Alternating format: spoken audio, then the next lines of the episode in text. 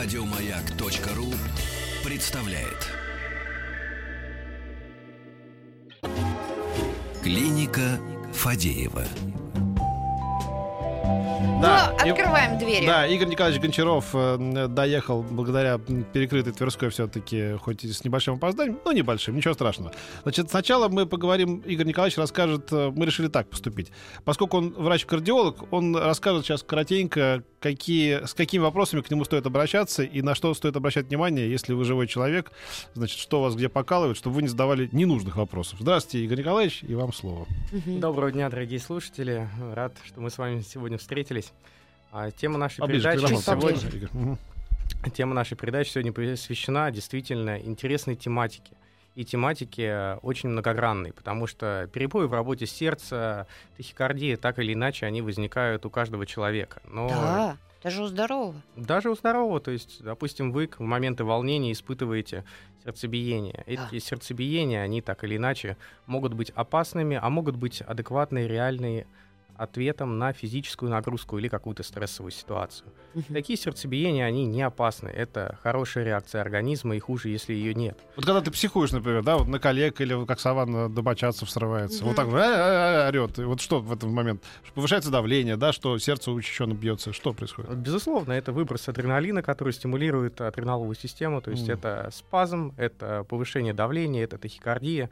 Если это ситуация стрессовая, то это нормальная ситуация, потому что это помогает человеку выжить. То Да. есть это защитная функция, которая пошла еще, можно сказать, от наших прапрапрародителей, когда мы бегали за мамонтами, и нам нужно было действительно мобилизовать резервы нашего организма.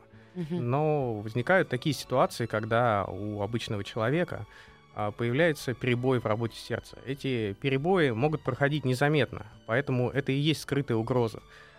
Как их можно увидеть? Увидеть очень по-разному. Можно увидеть э, на тонометре, когда мы видим маленькое сердечко. Мало кто придает этому сердечку А, да. значение. Да, да, да. Но на самом деле оно имеет очень большое значение. И чаще такие пациенты попадают в первую очередь не к кардиологам, а попадают они в неврологические отделения.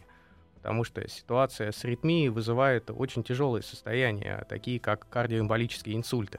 Вот эти вот маленькие сердечки, это подробнее сейчас после рекламы поговорим, потому что все обращают внимание на цифры, да, разумеется, там какое давление. Да. А вот на эту, ну, там сердечко, сердечко, и что подумаешь с ним. То есть, когда сердечко, это уже опасно. Это О. уже первый маячок, который говорит, что нужно задуматься, а Вот. все ли хорошо с 5, нашим 5, 3, 3, сердцем. начинает сообщение со слова Ага. «Маяк». Э, Еще у нас есть WhatsApp. Плюс семь девять шесть семь сто три пять пять три три. Игорь Гончаров, врач-кардиолог.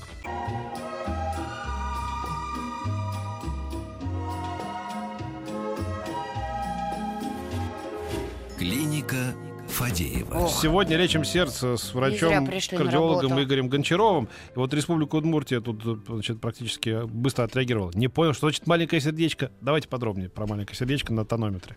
Большинство современных тонометров, они а, оснащены специальной системой, которая позволяет анализировать пульс за во время измерения артериального давления.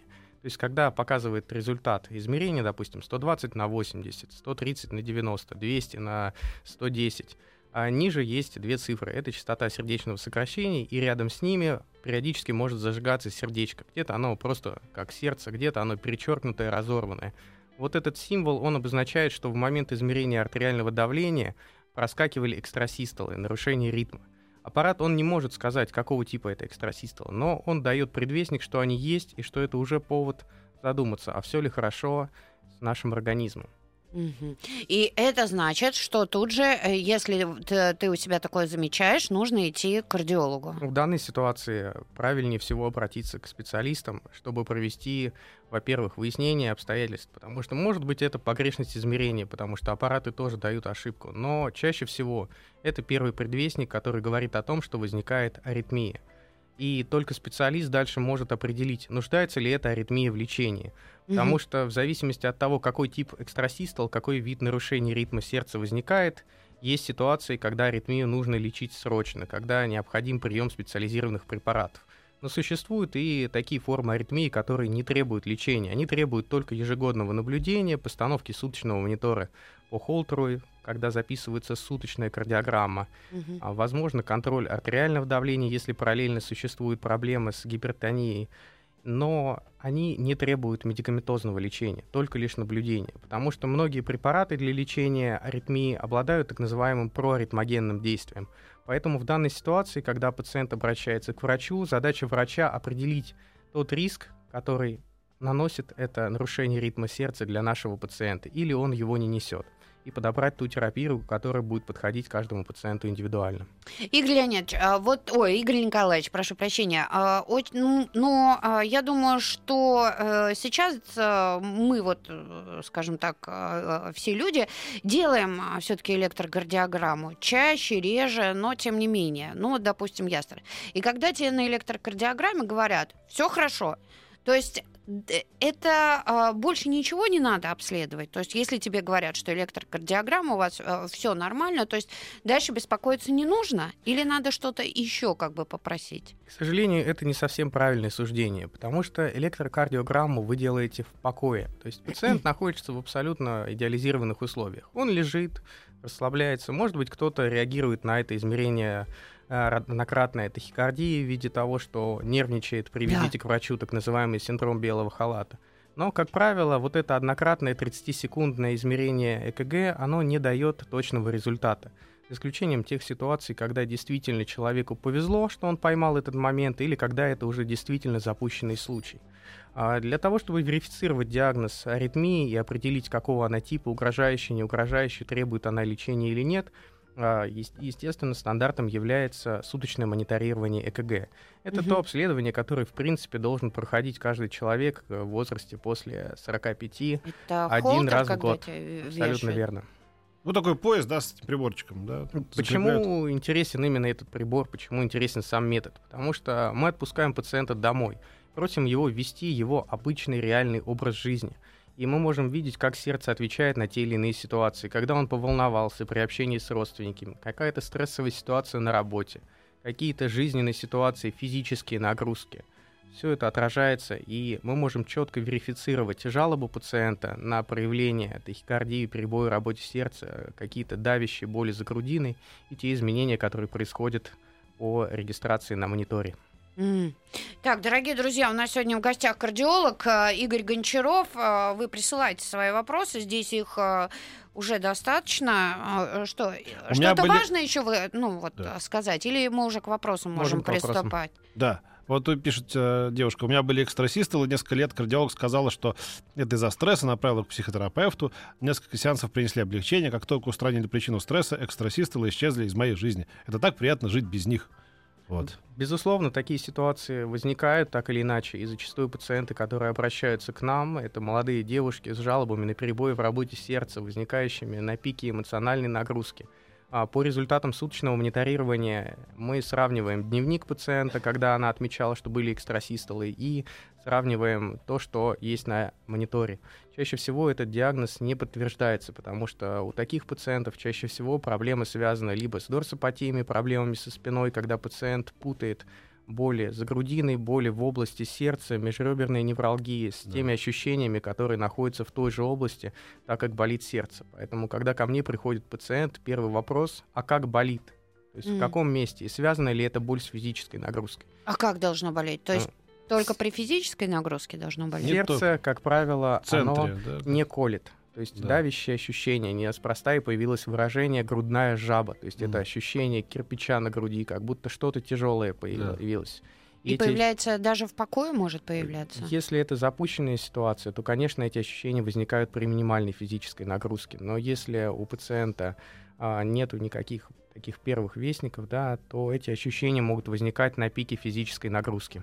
Ага. А если наоборот проходит при физической нагрузке? Если эти ощущения проходят при физической нагрузке, то, как правило, они не связаны с сердцем. Здесь э, нужно смотреть другие ситуации, либо неврологические, либо психологические. Еще я знаю, что у девушек, ну у меня, по крайней мере, так э, было, у женщин бывает, э, что тахикардия связана с щитовидной железой, с изменениями. Ну, безусловно, тем более заболевания бывает. щитовидной железы зачастую провоцируют такую серьезную ситуацию, как фибрилляция предсердий. В простонародье это называется мерцательная аритмия. Да? Эту ситуацию обязательно нужно отслеживать, потому что в случае развития фибрилляции предсердий в ушке левого предсердия формируются микротромбы, так называемые микроэмболы – эти микроэмболы, они могут лететь по сосудистому кровотоку и закупоривать самые мелкие сосуды. А, как известно, самые мелкие и самые важные находятся либо в головном мозге, либо внутри нашего сердца. Поэтому пациенты с аритмиями чаще попадают сначала к неврологам и лечат последствия кардиоэмболического или ишемического инсульта, и только впоследствии у них выясняют причину и находят фибрилляцию предсердий а, в той или иной ее форме. Недавно узнала на УЗИ, что у меня аневризма МПП с 5-рублевую монету. Чем это грозит? Мне 44. А, в первую очередь нужно понимать, в каком состоянии находится эта аневризма, потому что если это острая ситуация, то, безусловно, это требует хирургического лечения. Если это достаточно старая, уже кальцинированная аневризма, то в данной ситуации требуется наблюдение, исключение стрессовых физических нагрузок, но в данной ситуации все равно каждого пациента нужно оценивать индивидуально. Однозначно не поднимать тяжести, не таскать э, в каждой руке более чем по одному килограмму. Очень тяжелые пакеты. да. Я чувствую много Помогать вопросов. мужу. Уже много приходит вопросов, да, самых разнообразных. Мы продолжим После обсуждение. новостей, да. да.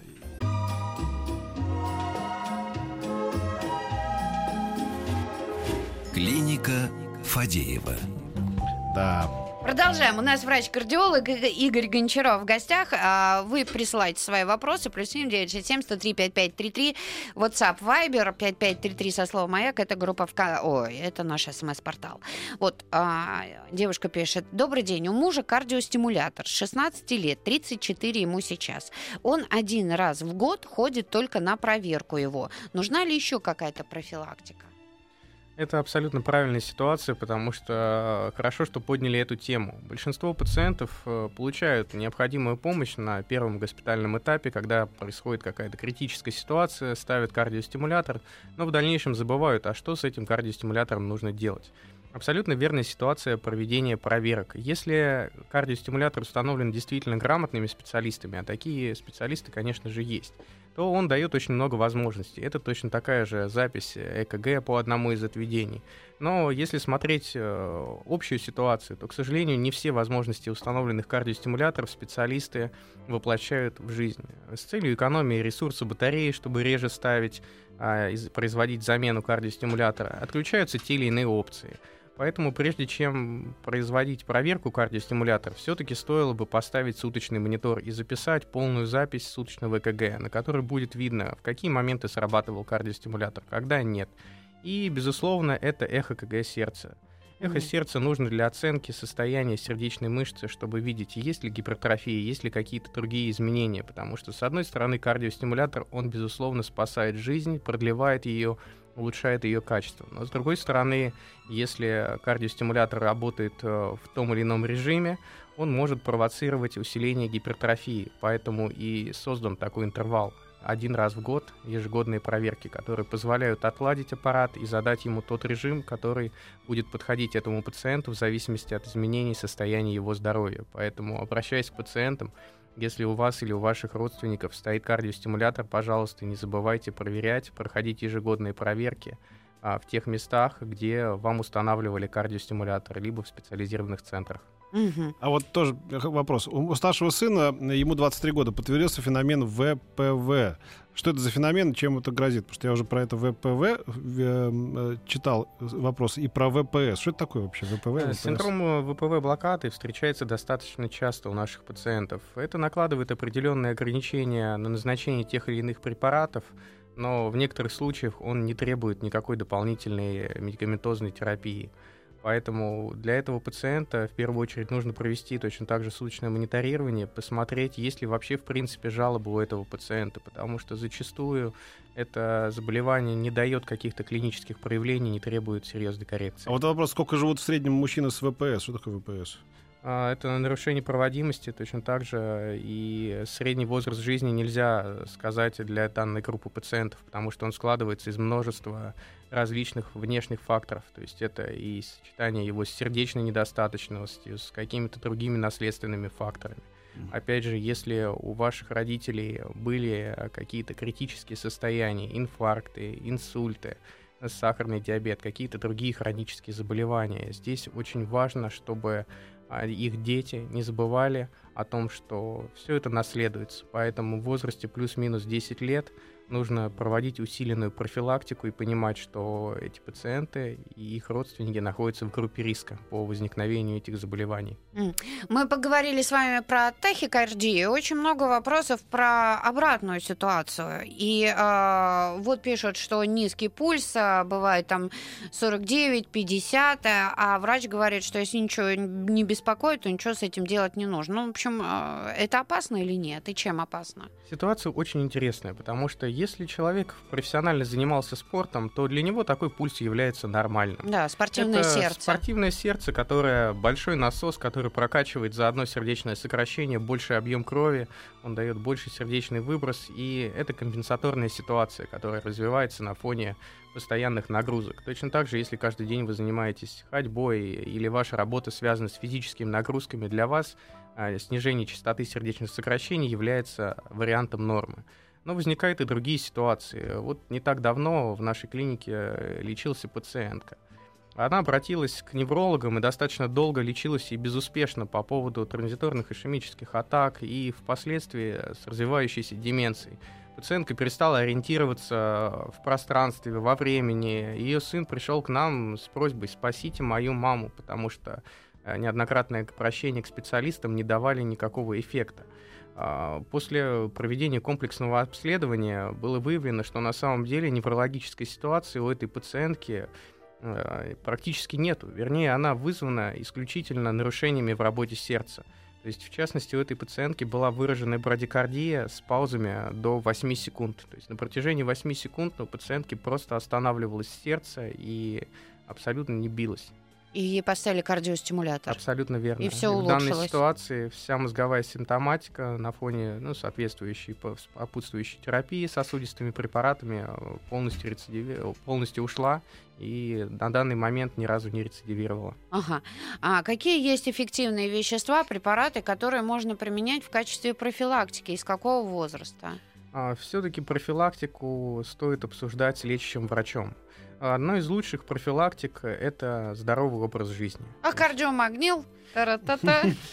Все эти препараты, они имеют э, точно так же и свои побочные действия. Поэтому А, то есть не надо глотать. не нужно сразу бежать в аптеку, покупать э, либо витамины, как нам говорят, там магний, калий, йод. Все это очень хорошо, но для каждой ситуации, для каждого пациента должны быть индивидуальны, потому что если принимать эти препараты бесконтрольно, можно получить достаточно серьезные осложнения. Мгм. А, здравствуйте. Ребенок 14 лет, мальчик, занимается профессионально спортом. Врач после УЗИ сердца ставит аппарат на сутки. С чем это может быть связано? Если говорить о профессиональном спорте, то это является одной из рутинных процедур. На основании данных суточного мониторинга, на основании данных определенных лабораторных анализов, э, спортивные врачи рассчитывают те нагрузки, которые может э, переносить данный человек. И на основании этого рассчитываются и его спортивный потенциал, и программа его тренировок. Поэтому это, скорее всего, является обычным рутинной ситуацией. М. Э- эстросистолы проскакивают, я их ощущаю. Появляется одышка и нехватка воздуха. Все диагнозы поставили 10 лет назад. Спасибо. Безусловно, ВСД, гипертония, как такое может быть? Гипертон- Гипертония, брадикардия, все второй степени при повышении давления ЧС падает до 30 ударов в минуту. Чем это грозит? В больницу обращаюсь редко. Спасибо, Светлана. Вот. В данной ситуации нужно верифицировать диагноз, потому что, с одной стороны, жалобы на эти ухудшения состояния, появление одышки, сопутствующие с э, состоянием по э, тахикардии, это может быть мерцательной аритмией, то есть фибрилляцией предсердий. Поэтому это действительно угрожающее состояние, которое требует э, контроля и требует назначения соответствующей схемы лечения. Потому что если пациент не испытывает никаких жалоб, ну просто периодически видит экстрасистолы либо на аппарате, либо чувствует их э, при контроле пульса самостоятельно, то в этой ситуации еще есть как бы возможность немножко отложить, подумать, а, взвесить факторы, то есть списать это на эмоциональный фон, постараться скорректировать его. Если ситуация не улучшилась, то действительно обращаться к врачам. Но в данной ситуации это действительно ситуация, которая требует лечения. Петь, есть там у тебя что? Да у меня много, да. Ну так давай Во- свои. Да. А, сколько желудочковых полиморфных эстросистол в сутки опасно? На холтере максимум 350. Пролапс митрального клапана. Маюсь 25 лет, сейчас 39. Пролапс митрального клапана встречается очень у достаточно большого количества пациентов. Все зависит от степени пролапса митрального клапана. Если это первая степень, вторая степень, то, как правило, никакой специфической терапии не назначается. Если это третья и больше, то накладываются ограничения и по физической нагрузке, и требуется специфическое лечение. Что касается экстрасистол, то, конечно, требуется контроль, требуется наблюдение. Мгм. А, скажите, можно ли бросить курить резко, если курил 13 лет? А, да, как показывали многоцентровые статистические исследования, те пациенты, которые бросают курить резко, они курят, они не возвращаются к курению. В частности, в Европе проводилось исследование, порядка э, 200 человек в нем было задействовано. Половина группы бросала постепенно с использованием специфических средств, э, и из них к курению вернулось около 60%. Другая группа бросала курить резко и быстро. А, И для этой группы э, процент вернувшихся к курению составил порядка 40%. То есть, в принципе, исследования подтверждают. Но, опять же, использование специфических средств в той или иной ситуации, оно должно быть, потому что некоторые пациенты не могут просто так отказаться от курения, от, э, и быстро набирают вес. Это частично компенсирует ситуацию. Доктор, вот вы а, молодой специалист, а молодые специалисты сейчас вот а, доктора тоже смолят, а, как паровозы, как, ну это это не редкость. Приходишь к кардиологу, от него сигаретками-то и пахнет. Но многие врачи курят. Действительно, курение среди врачей, ну, можно сказать, достаточно часто встречается. Но Врачи для говорят, себя... «А я врач, мне можно. Ну, Для врач себя я говорит, выбираю все-таки путь здорового образа жизни, тем более потомственный врач, то есть иду по стопам своих родителей. Отец у меня тоже занимается кардиологией, много лет проработал в реанимации Боткинской больницы, поэтому, конечно, намного проще двигаться, намного интереснее, потому что всегда есть верный помощник, верное плечо, собеседник, потому что в профессиональном мире зачастую встречаются такие ситуации, когда один специалист а, достаточно сложно решает проблему. В этой ситуации всегда можно положиться на помощь, тем более, когда эта помощь есть в семье. А вообще, с какого возраста мужчинам, женщинам нужно а, вот так вот серьезно заниматься своим сердцем? И а, какие обследования нужно делать регулярно, чтобы понять, что с тобой все нормально или наоборот у тебя какие-то проблемы? Заниматься своим здоровьем нужно с молоду. Ну, это понятно. А, В первую очередь, если у ваших родителей были какие-то проблемы, то э, тот возраст, когда нужно обращать внимание, это где-то минус 10 лет, когда впервые об этом задумались ваши родители. Если говорить о общей популяции, то существуют и программы всеобщей диспансеризации, э, которые действительно разработаны на основании многоцентровых статистических исследований, в которых заложены именно те возрастные цензы и те списки перечни анализов или дополнительных методов исследований, которые должны проводиться. То есть замечательная практика, когда проходили диспансеризации, когда приезжали специальные службы на заводы и всех поголовно проводили через медицинский кабинет. Это действительно та хорошая профилактика, которая позволяет выявлять э, заболевания на ранних стадиях. Ну а для себя что нужно сделать? Но я понимаю, что диспансеризация сейчас очень многие, особенно молодые люди, не связываются с этими районными поликлиниками. Что для себя нужно сделать? В первую очередь хотя бы один раз в год сдавать лабораторные анализы, то есть это клинический анализ крови, общий анализ мочи. Если выявлялись ранее какие-то другие заболевания, то специфические маркеры этих заболеваний. Если это заболевание печени, то это АЛТ, АСТ, билирубин и некоторые другие показатели. Если какие-то другие, то здесь врач индивидуально составляет тот перечень исследований, которые нужно Холестерин проводить. в основном для сердца или что еще? Безусловно, у, даже у молодых пациентов зачастую встречается гиперхолестеринемия, то есть повышение уровня холестерина или одной из его фракций. Это может быть как наследственным заболеванием, так и фактором нашего образа жизни, в частности, питания жирной пищей, фастфудом, а, детренированность, наш офисный образ жизни с малыми физическими нагрузками и большим количеством сидения на одном месте в неподвижных позах.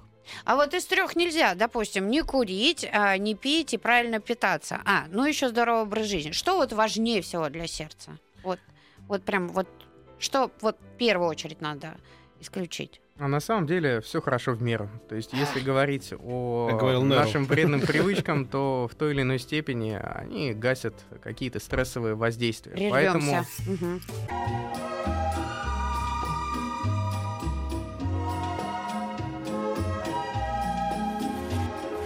Клиника Фадеева. А, Девушка пишет, а, вопрос гостю. Может ли быть ишемия сердца скрытая? Поясню. Пять лет назад на одном из плановых ЭКГ врач расшифровал ишемию сердца. Мой возраст на то время 29 лет. Но другой врач опроверг, рассматривая это же ЭКГ. После этого случая прошло 5 лет. Делала УЗИ сердца несколько раз. ЭКГ ничего не показывала. Но вот как-то мысль об ишемии не проходит. Может, все-таки надо сходить к кардиологу и обследоваться? Спасибо. Существуют так называемые позиционные изменения на электрокардиограмме, потому что, безусловно, любой метод, в котором задействован человек, он в той или иной степени является субъективным. Поэтому в данной ситуации, если у специалиста возникли подозрения, тем более в столь раннем возрасте он заподозрил ишемию, это требует дополнительного обследования. Скорее всего, в данной ситуации электроды были установлены на отведение выше, не было сделано контрольного ЭКГ на вдохе, которое бы подтвердило или опровергло наличие ишемии в данной ситуации. Конечно, существуют безболевые формы ишемии, но для их диагностики используются другие методы, в том числе методы КТ-перфузии, когда измеряется пропитывание кровью тех или иных тканей. Мгм.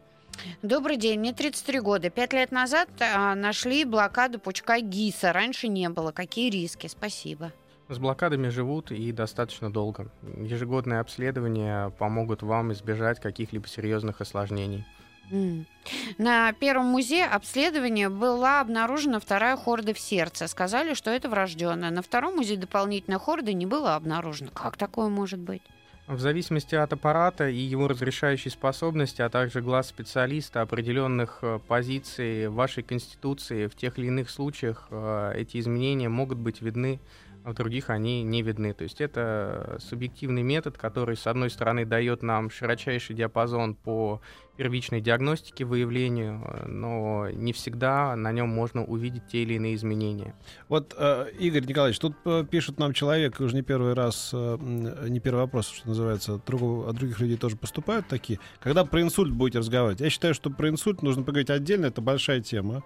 Я думаю, что если вы придете к нам через какой-то промежуток времени летом, да, поговорим, пос- посвятим этому отдельную передачу, потому что вот В тут двух уж... словах не расскажешь. Да, тут даже вот э, коллеги, вот тут у Да. нас, да, были несчастные случаи, практически трагические на работе. И мне кажется, лето это вообще время, когда подскакивает статистика этих, э, этих ужасных Давление. вещей, да. Вот давайте под, подготовим, просто пообещаем нашим радиослушателям, что мы отдельную программу посвятим инсультам, да? Безусловно, но если вкратце говорить про инсульты, то, конечно, инсульты, тем более по ишемическому типу, в первую очередь возникают именно за счет аритмий. Поэтому, если у кого-то из ваших родственников был инсульт, то в первую очередь нужно искать причину его, потому что инсульт это та ситуация, которая повторяется. То есть инсульт, который произошел, даже если пациент очень хорошо восстановился после него, то это первая ласточка, это первый признак того, что уже пора. То есть нужно заниматься своим здоровьем, и основная задача это профилактика повторных нарушений мозгового кровообращения. Да, но раз повторю, мы отдельную передачу этому посвятим. Я думаю, что где-то через полтора месяца мы встретимся снова в этой студии. Ну, есть еще минутка задать вопросы. Мне 49. С детства порог а, сердца 9 ударов. Десятого нет. Пока все нормально. Но чего мне ждать? Спасибо, Геннадий. Врожденные ситуации, как правило, компенсируются в процессе взросления человека. Если те или иные ситуации не возникли, и человек не был госпитализирован, не была проведена какая-то хирургическая коррекция того или иного врожденного, врожденного состояния, то человек живет с ним и достаточно хорошо адаптируется. М. А, и, э, Камчатка пишет, у меня повышенный гемоглобин, есть ли привязка к сердцу? А, Ситуации с повышенным гемоглобином, как правило, не имеют привязки к сердцу. Обратная ситуация – это снижение уровня гемоглобина. Эта ситуация достаточно часто встречается в нашей популяции. Обусловлена она и приверженностью людей к вегетарианству, и какими-то алимен- алиментарным генезом, то есть э, употреблением меньшего количества продуктов, содержащих железо. Это может быть связано какими-то ситуациями с нарушениями менструации у женщин. Это может быть ситуацией гастритов, хронической язвенной болезни, которые также затрудняют всасываемость железа через желудочно-кишечный тракт. Эти ситуации очень многогранны. Чаще всего проявляются они учащением частоты сердечных сокращений, тревожностью, и быстрой утомляемостью. Ну, а, спасибо вам огромное, Игорь Николаевич, что сегодня к нам пришли. Игорь Гончаров, кардиолог, был в гостях. Я надеюсь, что мы еще обязательно увидимся. Спасибо. Спасибо. Еще больше подкастов на радиомаяк.ру